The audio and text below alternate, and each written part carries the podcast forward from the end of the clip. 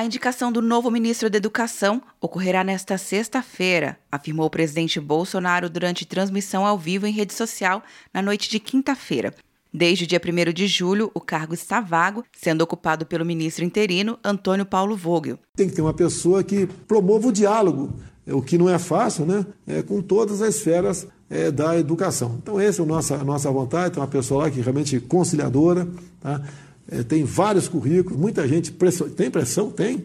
Conversei com cinco ou seis deles pessoalmente, é cansativo, porque você tem que dar uma atenção especial, tem que tratar com consideração, tá? porque tem muita gente que quer ser, ainda, né, apesar da dificuldade, quer ser.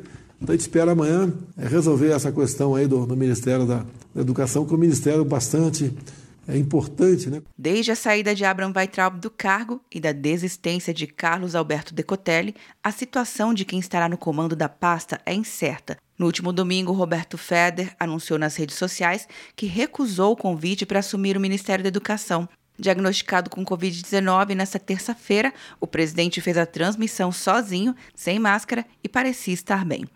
Começou o Arraial Uninter! Para a festa não passar em branco, garanta até 40% de desconto na graduação e pós-graduação à distância. E você ainda ganha a matrícula em um curso de inglês. Inscreva-se e estude sem precisar sair de casa. Uninter.com De Brasília, Luciana Castro.